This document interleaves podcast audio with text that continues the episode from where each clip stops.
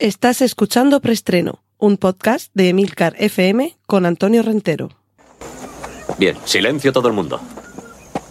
Motor. Sonido. Claqueta. Escena 1, toma primera.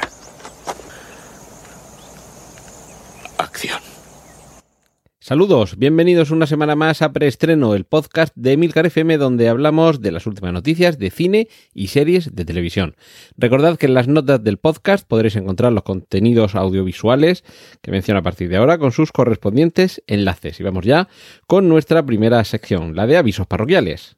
Cortinilla de estrella y... Recordad que en la plataforma Discord tenemos un punto de encuentro para hablar de cine y series. O bien en la aplicación Discord buscáis Emilcar FM o bien entréis directamente a la página web emilcar.fm barra Discord. Y ahí, en cualquiera de esas dos vías, encontraréis el canal preestreno. Cortinilla de estrella y... Vamos con la primera sección, entramos directamente con remakes y secuelas. Disney está preparando una versión en imagen real, ya sabéis que esto lo que significa es fotorrealista, porque imagen real no es con actores de carne y hueso, sino seguramente con mucho ordenador, pero con un aspecto no de dibujo animado, sino de criaturas perfectamente realistas. Y en este caso le toca, después de las adaptaciones que llevamos ya, pues no sé, desde Dumbo al libro de la selva, le toca a los aristogatos. Y de verdad espero que salga mejor estos gatos que los de la versión cinematográfica de Cats, el célebre musical, y que, en fin, es que es absolutamente inenarrable lo que se hizo ahí con el CGI y con los efectos digitales. Sí que es cierto que en ese caso los Cats eh, tenían un aspecto antropomorfizado que daba bastante grima y además técnicamente no estaba del todo bien resuelto, mientras que a cambio estas películas, pues, además de las ya mencionadas, El Rey León, por ejemplo, lo que hemos tenido ha sido animales absolutamente fotorrealistas, lo único que, bueno, los movimientos se corresponden con la acción y sobre todo las expresiones del rostro, los movimientos de la boca para que eh, sí que parezca que están hablando. Así que vamos a ver qué tal sale este, eh, esta adaptación de los aristogatos pero claro, teniendo también en cuenta algunos de los momentos musicales que aparecían aquí, por eso la prevención que tenemos algunos con esa posible amenaza Cats. Y bueno, para amenaza, la que se cierne sobre Jamie Lee Curtis, en la que se supone que va a ser la última película de la saga Halloween eh, spoiler, no va a ser la última. Esto, bueno, he dicho lo de spoiler de coña, ¿eh? o sea, no es que tenga yo información privilegiada de que esto va a continuar, pero vamos, que ya os digo yo que seguramente esta no va a ser la última película de Halloween, de esta saga, pero se supone que sí es en la que todo concluye, sobre todo porque el título es Halloween Ends, o sea, Halloween acaba y ya ha publicado eh, la propia Jamie Curtis las primeras imágenes del rodaje de esta película. Sabéis que muy, hace muy pocas fechas se estrenó, hace unos meses, eh, la, hasta ahora última entrega, pero que ya se nos avisaba que después de ese Halloween Kills, ese Halloween Mata, íbamos a tener un Halloween Ends con el que se supone que todo concluiría y ya sabéis que aquí la única forma que concluya esto es que mueran los dos, tanto el malo como la buena. Así que vamos a ver qué es lo que nos trae ese Halloween Ends del que ya hemos podido ver esa primera imagen. Cortinilla de estrella y... Durante los últimos meses se ha mantenido bastante misterioso el director de cine español Nacho Vigalondo acerca de en qué estaba trabajando. Y ya sabemos en lo que estaba trabajando. Es Our Flag Means Death nuestra bandera significa muerte. Y bajo ese título tan estrambótico se esconde la última serie de la mano de eh, Taika Waititi, el director neozelandés, el director de Jojo Rabbit, por ejemplo, o de algunas de las entregas del universo cinematográfico Marvel, en las que eh, hemos visto, si no recuerdo mal, era la tercera de Thor, era la que dirigía, y, es un director bastante ingenioso, muy divertido. Es también el artífice de esa película primero y después serie de lo que hacemos en las sombras. Y esta serie, Nuestra bandera significa la muerte, es básicamente una historia de piratas, pero por supuesto con el divertido punto de vista de, de este creador. Y alguno de los episodios de esta serie los ha dirigido Nacho Vigalondo. A partir del mes de marzo la vamos a tener en HBO Max y la idea es que sigamos al eh, aristócrata Sted Bonnet, que ya lo habíamos visto en la serie Flight of the Concords. eh, este, este actor también divertidísimo, habitual de los trabajos de Taika Waititi, que vamos a ver cómo se convierte en pirata. Y, y- bueno, ya os podéis imaginar los que conocéis el trabajo de Taika Waititi, que esto de serie va a tener poco, que va a ser divertido y por supuesto que va a subvertir todo lo que hasta ahora podíamos conocer del género de los piratas.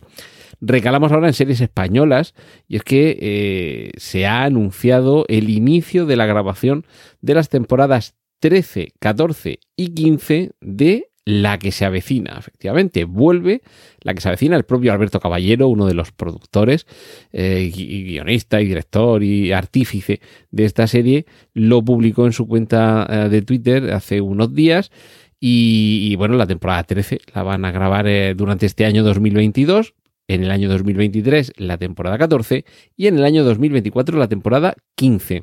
Hay que recordar que eh, la que se avecina se cambia de plató, se van a un nuevo edificio y de momento lo que se está trabajando es en los guiones. Acabamos de empezar el año y, y, bueno, a lo largo del año se terminarán esos guiones, comenzará la preproducción, comenzará la grabación y enseguida espero que podamos eh, comenzar a ver una nueva temporada, ya la decimotercera, de la que se avecina. Y eh, otro que vuelve, pero vuelve de una manera muy particular, es David Tennant. El magnífico actor británico va a volver a ser el Doctor Who. Pero ojo, los que sigáis la serie, debo confesar que yo no, no la sigo. He visto algunos capítulos sueltos y no sé, no me ha atrapado, por lo que sea. Pero en algún momento igual sí que me, me lanzo. Eh, pero como digo, vuelve David Tennant, que ya fue el décimo Doctor Who, pero por lo que nos cuentan, después de él hubo otros, otros tres más, lo que cuentan es que no sería de nuevo el décimo Doctor Who, sino que sería un nuevo Doctor Who, el decimocuarto Doctor Who. Los que conocéis la serie no os tengo que explicar nada, pero los que no la conozcáis o os suena o no la hayáis visto, hay diversas iteraciones. Lleva, no sé si desde los años 50 o 60 la serie funcionando y evidentemente el Doctor Who no es siempre el mismo. De hecho, creo que incluso, no sé si en una o dos temporadas, el Doctor Who ha sido una mujer.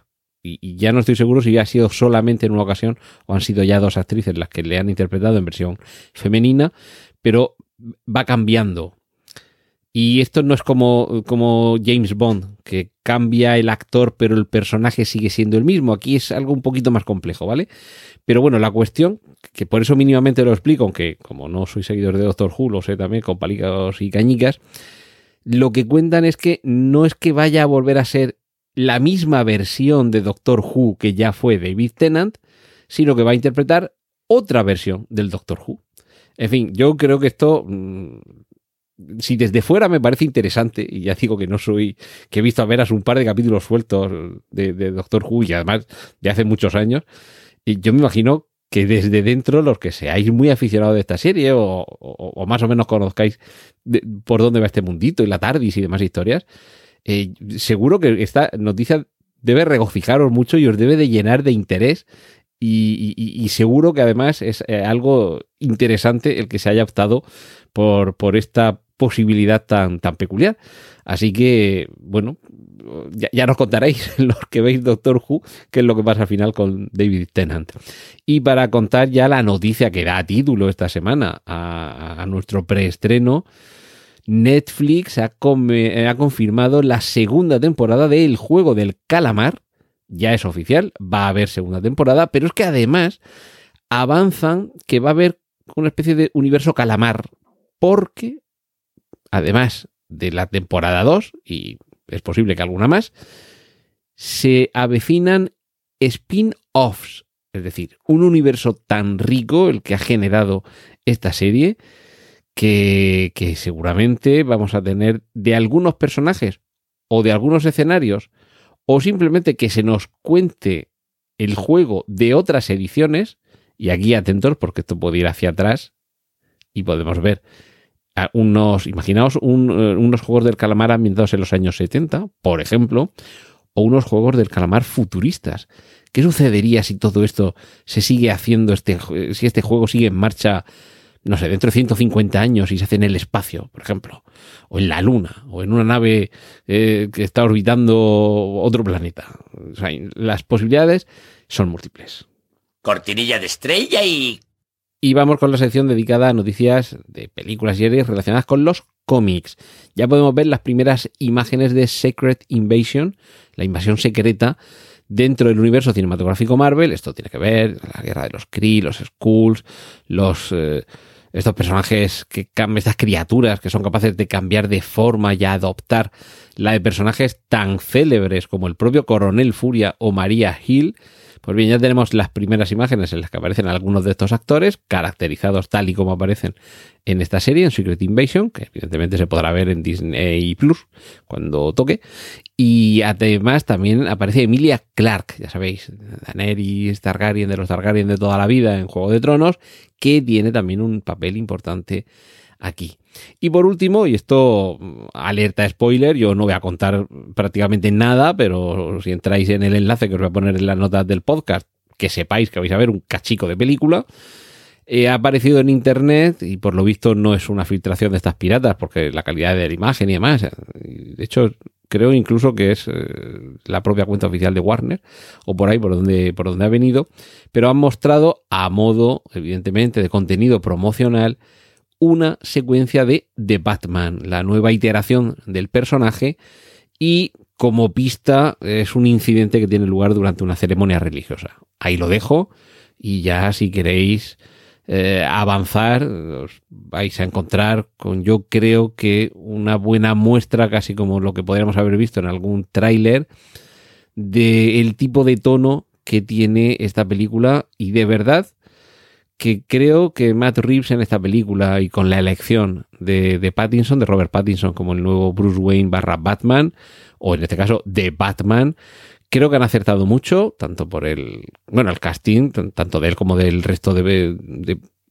protagonistas principales, y el tono de la película. Me parece que, que lo que se nos ha ido mostrando en trailers y en secuencias como esta, que nos van dejando ver, tampoco gran cosa, porque yo creo que si juntamos todo lo que hemos podido ver de, de Batman, no creo que supere los 5 o 10 minutos, eh, como muchísimo.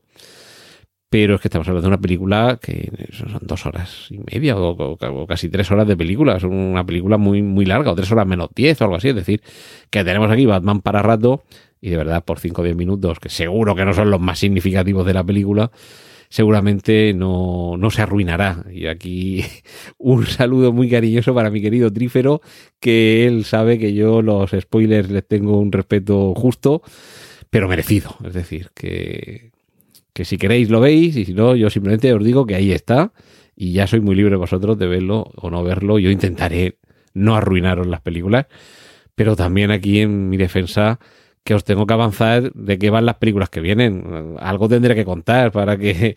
Una película de superhéroes. Ya bueno, pero ¿de qué superhéroes? De Marvel. Ya bueno, pero ¿de cuáles?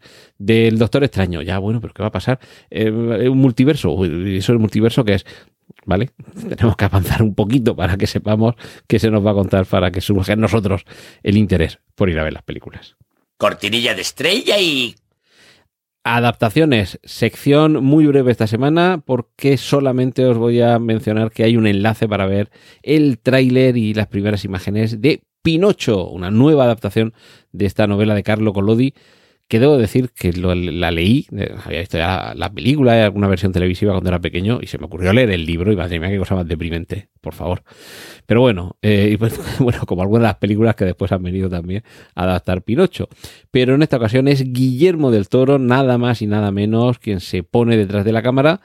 En este caso, además, una versión mm, en stop motion, ya sabéis, con animación de muñequitos, que tiene una pinta alucinante, de verdad. El, el es que es espectacular y, y además con Guillermo del Toro detrás, que Guillermo del Toro ahora mismo tiene en, en los cines El Callejón de las Armas Perdidas, remake, por cierto, una película del año 46 del mismo título, que os recomiendo las dos versiones, tanto la original como el, como el remake de Guillermo del Toro, y es que qué particular universo es el que es capaz de trasladarnos este director mexicano. Así que echadle un vistazo al tráiler si queréis, o si sois como Trífero y sois de los que os gusta llegar al cine vírgenes y mártires de conocimiento cinematográfico, simplemente que sepáis que Guillermo del Toro va a estrenar este mismo año una nueva adaptación de Pinocho. Y yo creo que gustar, nos gustará, porque cómo no nos va a gustar una película de Guillermo del Toro, por favor. Cortinilla de estrella y... Y finalmente me quiero despedir con un pequeño análisis a forma, o sea, a modo de, noticia final, un poco ya como, análisis, de los porcentajes que aquí en España, datos procedentes de Just Watch, una plataforma de la que si acaso la semana que viene os hablo un poquito más.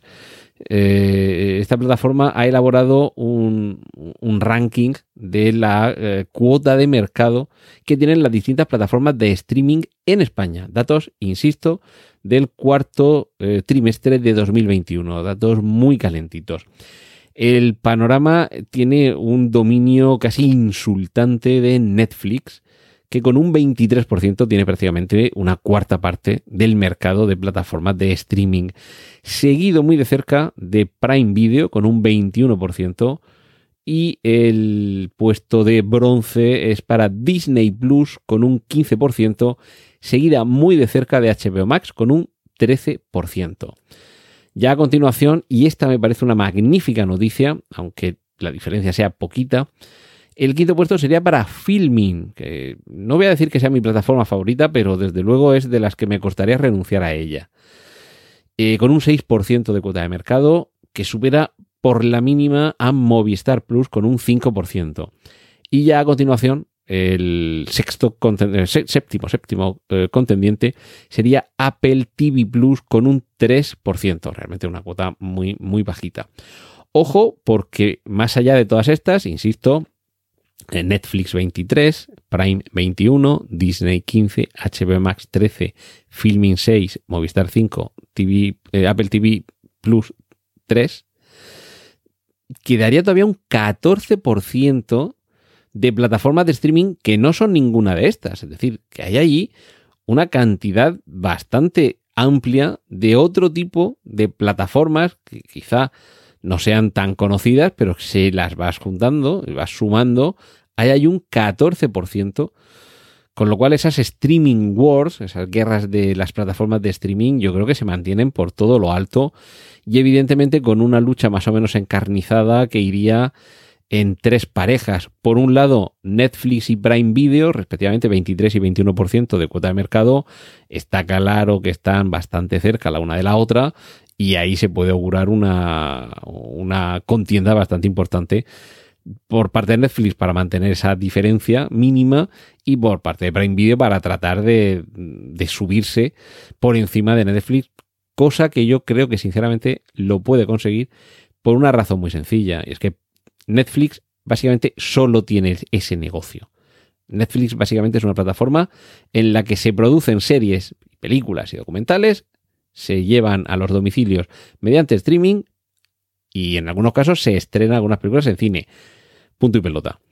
Prime Video pertenece a Amazon y evidentemente Amazon tiene muchísimos ingresos por muchos lados, desde Amazon Web Services, todos los alojamientos y servicios a empresas, toda la parte logística, por supuesto, la tienda online eh, la venta de dispositivos, como pues los Kindle, que realmente ahí no creo que realmente se supone que no que no obtengan demasiado beneficio, que es más bien un producto en el que incluso pueden llegar a perder dinero porque no deja de ser el meterte el producto para que consumas en casa.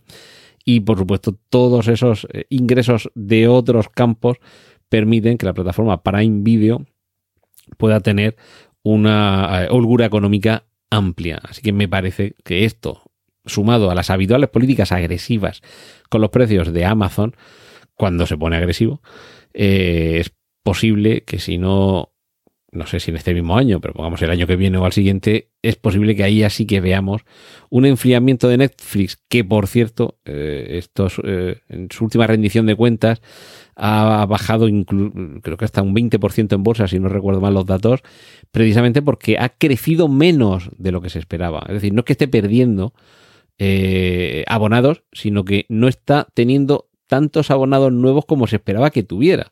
Es decir, que está un poco aplanándose la curva, perdonadme el símil coronavírico, y, por ahí es por donde veo que puede haber una, una, contienda que quizá no a corto plazo, pero sí a medio, sea Prime Video quien lleve las de ganar. En la pugna por el tercer y cuarto puesto, ya sabéis, el partido más triste de los mundiales, tendríamos a Disney, eh, Disney Plus y HBO Max. Eh, Disney Plus con un 15%, HBO Max con un 13%. Pues, esa misma diferencia, un 2%, la misma diferencia que entre Netflix y Prime Video. Yo creo que HBO Max lo está haciendo muy bien últimamente pero Disney me parece que solamente con pilares como el propio catálogo Disney, el catálogo Pixar y luego, por supuesto, todo lo que tiene que ver con Marvel y con Star Wars, es bastante difícil competir con eso. Así que yo creo que Disney va a seguir creciendo. Todo esto, un análisis un poquito así cuñadil, pero eh, fruto, también de haber estado viendo la evolución del mercado en los últimos años. Y, perdonadme, es que, me, me un poco de palmaditas en la espalda, que llevo como una década informando a diario de la actualidad tecnológica. Entonces, un poquito voy viendo algo, no, no, no, toméis en pie, eh, o sea, como, como, como pie firme todos mis consejos para invertir en Disney o en Netflix, pero vamos, yo las tendencias que más o menos estoy viendo son estas. Y me parece que Disney va a continuar separándose, ampliando su distancia sobre HBO Max. Ya digo, a pesar de que HBO Max no lo está haciendo mal del todo, pero digo que Disney Plus tiene un catálogo que, para una parte muy amplia de la población de espectadores es, prácticamente inatacable. Con lo cual, y, ya enlazo con los dos primeros, con Netflix y Prime Video, también a medio plazo o incluso a largo plazo, ya sabéis que a largo plazo en 100 años todos calvos, pero a mí me da la sensación de que con el tiempo es muy posible que Prime Video se quede en la primera posición y la segunda posición, incluso si Netflix se estanca, llega a bajar de cuota de mercado, es posible incluso que Disney le adelante.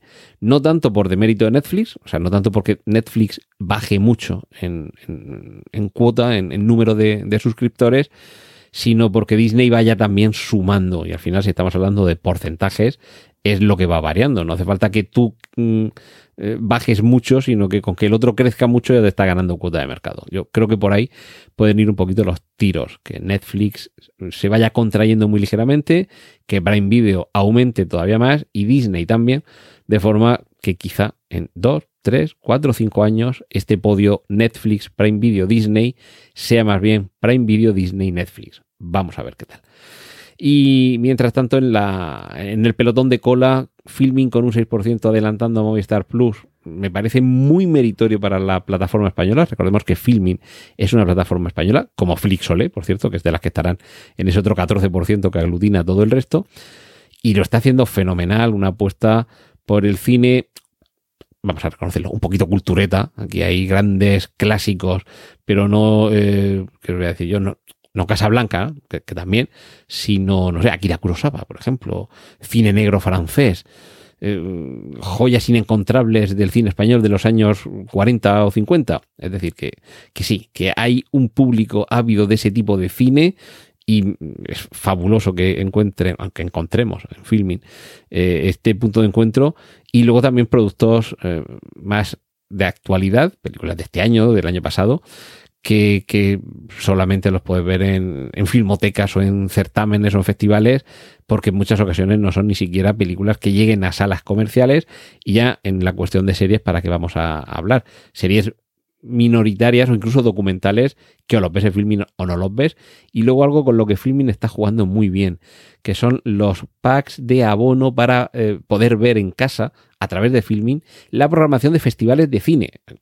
Aquí en Murcia, por ejemplo, ahora en unas semanas eh, dará comienzo el Festival Sombra de Cine Fantástico Europeo y normalmente en estas últimas ediciones que hemos tenido que recurrir a los formatos híbridos, era ahí donde en muchas ocasiones podías ver la película si no te podías desplazar aquí a Murcia. O en el caso de, del año 2020, en plena pandemia, no había proyecciones en, en salas, sino que tenía que ser a través de la plataforma de streaming. Pues ole por filming y espero mm, que a mí por, por, desgracia no me patrocina, pero esto simplemente por, no sé, un poco de, de, de, cariño. Espero que sigan ampliando esa diferencia con Movistar Plus, que por supuesto tiene también grandes productos. De las principales es la única plataforma que yo no tengo y me da rabia porque de vez en cuando hay cosas que no las puedo ver porque solo están ahí y tengo que esperar a ir a casa de algún amigo o alguien, que me o que me enseñe, mira, pues me he grabado esto en mi, en mi decodificador y eh, eh, vente y, y, lo ves. Y con estos, con estos formatos y con estos subterfugios es la única forma que a veces se pueden ver este tipo de, de contenidos o, te esperas unos cuantos meses hasta que haya algún acuerdo y lo puedas ver en abierto o en alguna otra plataforma, que esto por fortuna a veces también sucede. Pero Movistar Plus aquí también parece estar muy estancada y sobre todo con un porcentaje bastante bajo, un 5%, eh, me parece bastante poco. Y cerramos con Apple TV Plus, un 3%, sigue siendo minoritaria, sigue siendo de las que tiene el catálogo más reducido, aunque tiene algunas novedades más que interesantes y que a lo mejor solo por ello merecería la pena eh, suscribirse.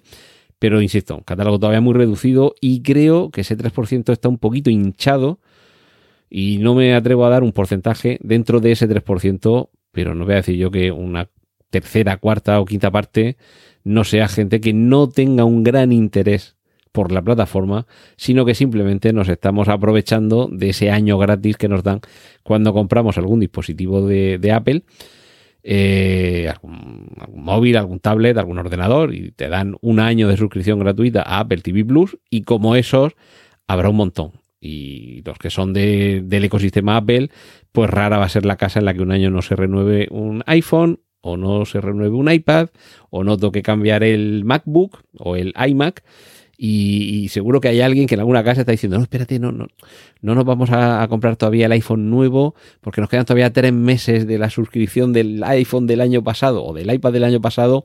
Vamos a esperarnos dos o tres meses y entonces con la, el año nuevo de regalo Apple TV Plus lo enlazamos. Seguro que en más de un hogar se está dando esta, esta situación. Y bueno, esto ha sido un poco el, el análisis de esta semana de estos datos procedentes, ya digo, de la plataforma Just Watch, que si acaso la semana que viene explicamos un poquito de qué va, de qué va esta plataforma, que si no la conocéis os va a cambiar la vida. Y yo creo que todo este plata, todo este conglomerado de, de este, este, puzzle que, eh, que componen ahora mismo las plataformas de streaming, eh, esto va a seguir variando, esto es súper dinámico. No sé si llegaremos a ver alguna fusión entre alguna de ellas, pero mientras tanto lo que sí que estoy convencido que vamos a ver va a ser muchísimo contenido y otro día, si acaso, hablamos de cómo seleccionar una plataforma o dos y no tener, como tenemos algunos, pues una, dos, tres, cuatro, cinco, seis, siete de pago y gratuitas ocho, ¿no? Ocho de pago, siete, ocho de pago y gratuitas pues otras dos o tres. Y, y, eso, pues si acaso, lo dejamos para otra semana, hablar de todos estos temas. Muchas gracias por estar ahí y la semana que viene seguimos aquí en Emilcar FM con preestreno. ¡Y corten! Gracias por escuchar preestreno. Puedes contactar con nosotros en emilcar.fm barra preestreno, donde encontrarás nuestros anteriores episodios. Genial, la positiva.